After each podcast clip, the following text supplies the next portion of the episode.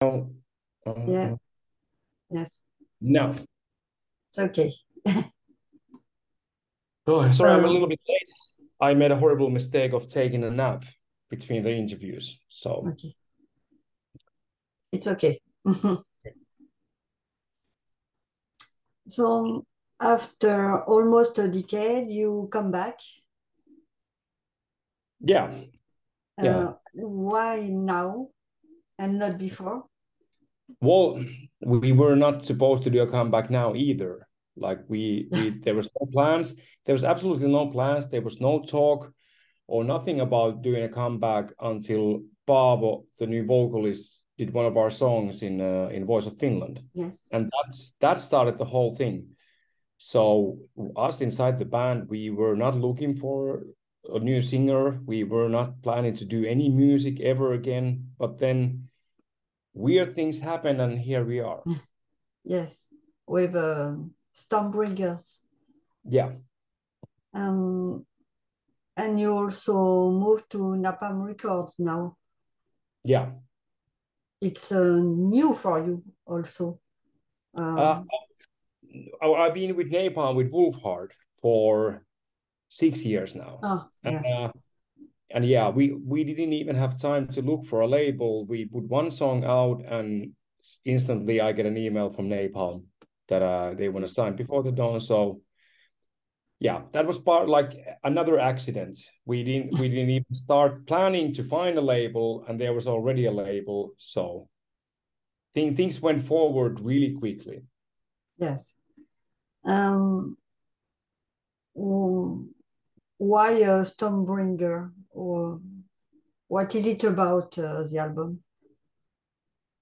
uh you, you mean the the music itself all the time uh, well musically is uh, we wanted to do album that is very much like uh, going towards the roots of the band like the the era that before the dawn was around 2006 that was the best best part of the band anyway and we wanted the music to go back to that direction i already have wolfheart that is very like a much like melodic death metal so i didn't also see a reason to have a two bands with similar kind of music so yeah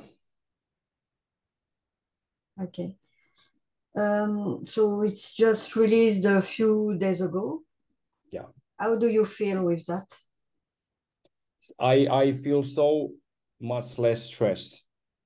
it's been like uh, coming back after like uh, 11 years of silence. Uh, we stopped the band before there was no Spotify wasn't online even when we stopped.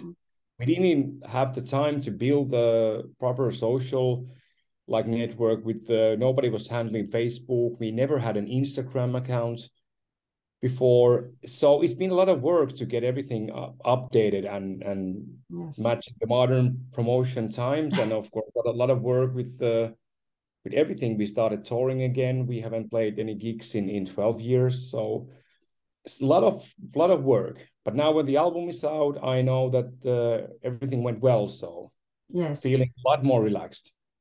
Um, the this kind of promotion uh, with Zoom, with it's new for you. Well, I, I but uh, be, uh, before the dawn, no, we, I, there was none, not even idea of a video interview. Like last time I did interviews for before the dawn was, yeah, 2012. So it was completely different time. Most of the most of the medias were actual actual magazines. Now it's a lot of like YouTube interviews and and and all- the whole media is in a different place. Yes. But uh, it's practical. Uh, It is to, I talk so much faster than I write. I still get some email interviews and it takes me like two hours because I, I can rethink the questions and I type one sentence, I think again, I type one sentence. So yeah, video interviews are the best thing ever. mm, yes. It's almost uh, like a face-to-face uh, interview. Yeah, it, it's like a conversation. Yes. And it's uh, interviews but as but with with the email, it's just you see the same questions again and you type almost the same answers, but there's no interaction. It's not a conversation. So it's after one emailer, you are just copy pasting yourself basically. I don't like so. I prefer uh, like that or physical, but uh, you're in Finland. Yeah, Finland is pretty far. Yeah. yes, a little. And you will come in November in France with yeah. a Wolfheart. Um, it's a first time in France or not?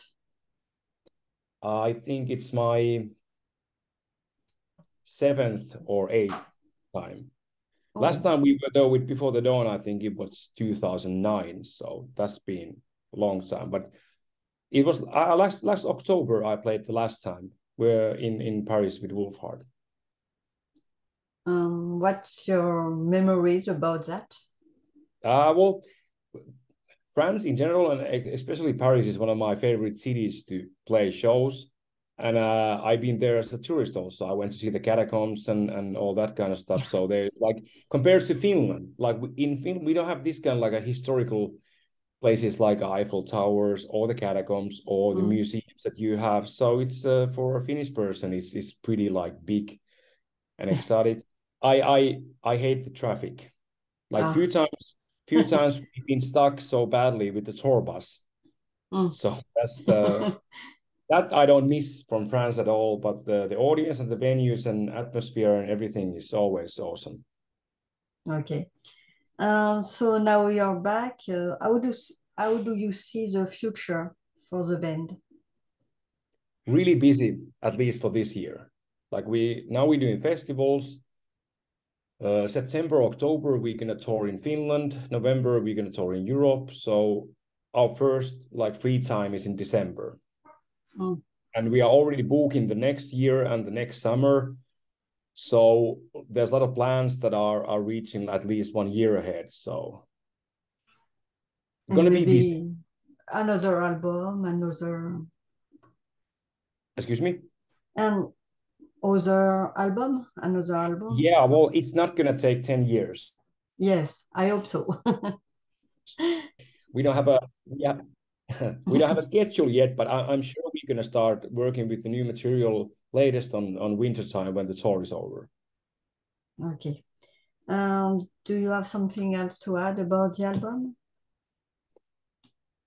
It's still still so fresh to me also and like i said we didn't mean to do a comeback so everything everything is weird in a good way like one year ago i i wasn't planning to do a promo for this band at all and now suddenly i have a album and and band and tours and stuff happening. So it's, it's in a weird way like uh, yeah good but weird in a good way. But like uh, yeah i i'm and i'm also i'm still so like uh, overbooked with the promo work. And uh, i do all the music videos for the band. I do all the social media and the social media content. So i've been i've been working constantly mm. the past two and a half months. So i now that the interviews are getting less and less and the album is out now i can also enjoy the album myself. Yes. Now i've been just like this this constant work mode what needs to be done and uh, now i can get to relax a little bit more and actually enjoy the album. Of course. And about the singer um, um, what uh, did he brings to you uh, fresh fresh um, something new? He brought a lot of ideas for the vocals. Like yes. the way we work with the album i i wrote all the music. I made the demo versions of uh, each song. And i sent those to him and uh, then he sent me his vocal ideas. And then we started building each song vocal based on his ideas. So everything on the album like uh, on the final album is uh, there's initial idea from Paavo I wanted to give him as much freedom as possible because yeah, why would you bring a new singer if you won't won't let him to use his voice and creativity? So okay. yeah, he has a big input with the vocal arrangements and the melodies and everything. And uh this is also like a again in a really good way weird situation because uh, especially me and Juho, the guitar player, we've been playing metal for like 20 years. We've done so many tours, Europe and North America, so many festivals, music videos, albums, that nothing is really new for us. We, in, in certain way, we have seen it all, and of course we are excited, but not in the same way than somebody who does something for the first time. But now we have Paavo in the band. This is his first album. He just played his first proper tour uh, this summer was the first time he is part of an actual music video production. So suddenly we have one guy in the band who is experiencing so many things for the first time, and of course being super excited. And mm. when when you have this kind of energy in the band, everybody kind of like feels a little bit the same. It's like when you are when you are like forty or fifty, and uh, you don't care about Christmas until you get children and you relive that. I think we have a little bit similar situation with Paavo. We get to relive the same excitement because we see it our own eyes. Because mm. uh, yeah, so he he brings also like uh, this this young like uh, young child in a in a Christmas Eve. I understand.